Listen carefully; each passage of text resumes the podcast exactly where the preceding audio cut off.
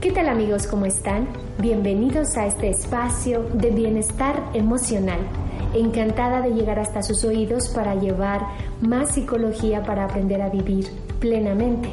Soy Miroslava Ramírez, tu psicóloga, amiga y compañera en este espacio. El día de hoy voy a hablarte sobre un tema que es muy frecuente en mi consulta y que es la razón por la cual muchos problemas psicológicos y afectivos tienen lugar. Hablaremos hoy sobre la importancia de poner atención. Como terapeuta de parejas y de individuales, he tenido la fortuna de acompañarlos a descubrir que en muchas ocasiones no era la falta de amor lo que los llevó a separarse o divorciarse. No era el odio lo que había llevado a esas malas relaciones con la familia. No era eh, la falta de atracción lo que llevó o concluyó en aquella infidelidad. No amigos, en muchas ocasiones estas parejas y estos individuales se han dado cuenta de que tienen un problema de atención. ¿Cómo puede ser un problema de atención el responsable de una infidelidad? ¿Cómo puedo decir que me divorcié porque no estaba poniendo atención? Quedarnos en la mente a vivir y mm, gozar de lo que ella nos provee exige que la conozcas. Muchos de nosotros vivimos en este cuerpo y tenemos esa mente, pero no sabemos cómo funciona o no sabemos esos recovecos, esas pistas, eh, esos atajos para funcionar más plenamente. Y es una necesidad el que aprendamos a identificar cómo poner atención para ser más felices. Como psicóloga y neurocientífica he de decirte que la mente hace mucho cuando no hace nada. La mente hace mucho cuando no está haciendo nada. Yo recuerdo bien que mi padre me decía que el ocio es un mal compañero. Y a él le molestaba mucho que mis hermanos o yo estuviéramos sin hacer nada. Mucho tiempo después, décadas después, mientras yo me especializaba en el doctorado en psicología y educación en resiliencia, leía eh, cantidad de autores que respondían de una manera inversa ante eh, la situación del ocio. Eh, mi padre iba contra eso y los neurocientíficos van en pro de eso. ¿Por qué les digo esto? Bueno, pues porque la mente necesita espacios en donde aparentemente no esté haciendo nada para repararse mentalmente. Es algo así como lo que produce el sueño cuando dormimos. Pero el ocio bien encaminado es usado incluso por algunas culturas orientales para aumentar la creatividad disminuir la ansiedad y proponernos nuevos canales de aprendizaje. Cuando la mente está dispersa sin darme cuenta, esto es otro boleto, como se dice por ahí. No es lo mismo estar dispuesta a, estar en la nada, porque estoy consciente de que estoy en la nada, en un estado de meditación, por ejemplo, a ni siquiera darme cuenta de que no estoy haciendo nada y no percatarme del flujo de mis pensamientos ni de qué estoy haciendo con ese tiempo libre.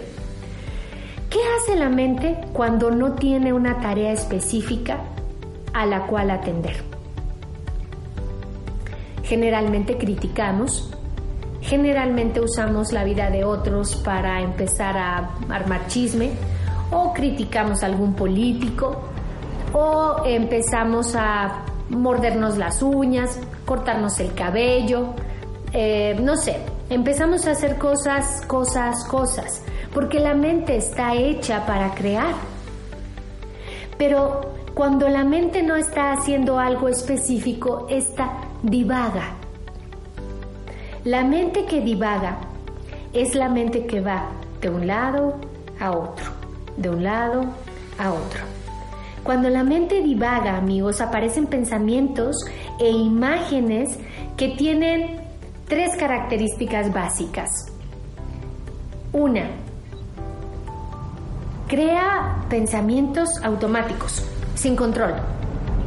Es ahí, por ejemplo, cuando vas y agarras una galleta y luego la otra y luego la otra y cuando menos te des cuenta, te acabaste el paquete de galletas.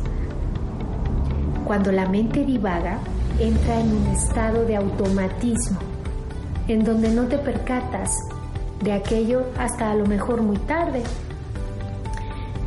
Otro es que tenemos pensamientos del pasado o del futuro. Cuando la mente divaga aparecen pensamientos de la historia, nos vamos hacia el pasado o empezamos a futurizar. Híjole, ¿y si no me sale este proyecto? Híjole, ¿y si no logro aquella meta? Oye, ¿y, qué tal que diga esto de mí? ¿Y qué tal que no le gusto? Híjole, ¿y qué tal que no termino el proyecto? Muchos de nosotros al tener una mente que divaga, una mente dispersa, una mente sin atención, empezamos a rumiar la historia. En 1986, esta persona me hizo esto que me causó tanto dolor. O yo recuerdo en mi infancia que no era tan feliz porque en aquel momento en que mi mamá se iba a trabajar y shalala, shalala, empezamos a rumiar cosas que ya no tienen que ver con el ahora una mente dispersa futuriza o se va hacia la historia. O también, amigos, busca el control de la situación. Cuando una mente está dispersa, ni siquiera se va hacia el futuro ni hacia el pasado, ni tampoco en todas las personas surgen los comportamientos o pensamientos automáticos sin control, sino que hay algunas mentes que buscan tener el control como un medio de controlar, valga la redundancia, su ansiedad. Entonces, buscan que las situaciones estén completamente bajo su control, buscan tener la total seguridad de aquello, buscan tener certidumbre. Tal vez su mente pensó que, que algo había estado suelto y entonces esto le da una angustia tremenda y empieza a buscar el control de la situación, ¿no? Las famosas personas que al momento de no sentir que ellas figuran o que todo está perfectamente calculado, entonces se angustian. Entonces, ¿serás tú una de estas tres? ¿Tendrá tu manera de pensar una de estas tres características? Identifícala.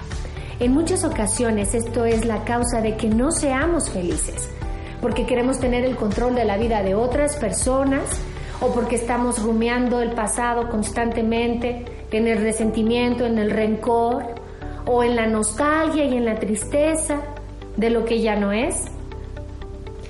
Em, definitivamente amigos que en ocasiones no medimos el tiempo que pasamos en ese estado. Esa forma de funcionamiento a veces automática, es la responsable de que nos vivamos tan infelices, tan ansiosos.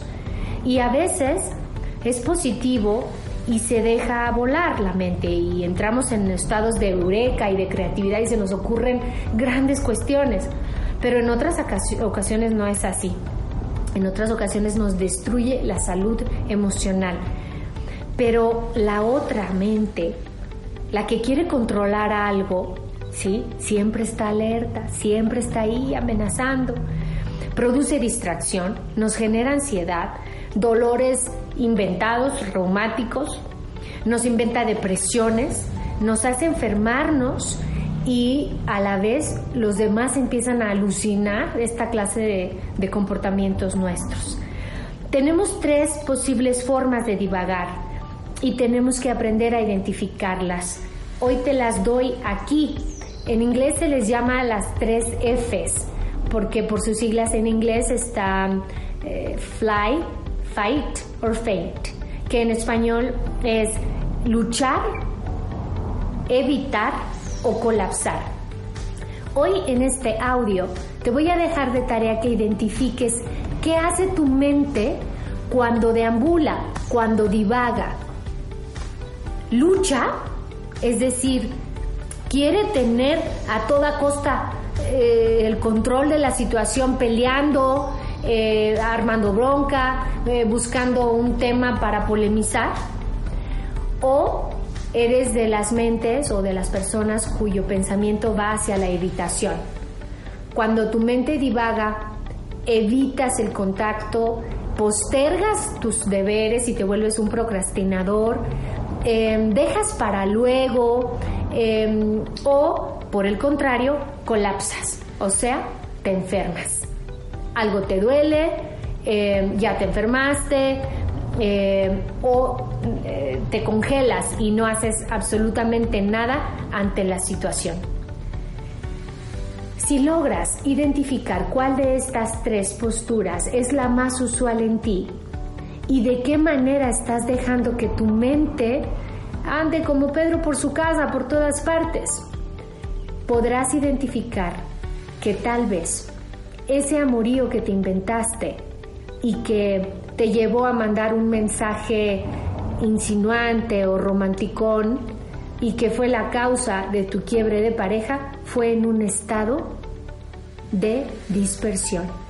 No estabas ahí. Puede que esos kilitos que tengas de más o esos kilotes que has aumentado tengan que ver con que tu pensamiento está en automático, con que no estás ahí presente, que estás futurizando o que te estás yendo al pasado y que entonces estás inventándote el, el colapso. Recuerda que la mente puede hacer grandes cosas por ti o la mente no entrenada, la mente no reconocida por ti mismo puede ser tu peor enemigo.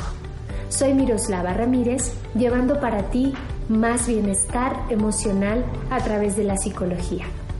Quédate conmigo en mis siguientes podcasts y búscalos a través de iBox o en mi página que es doctora Miroslava Ramírez en Facebook.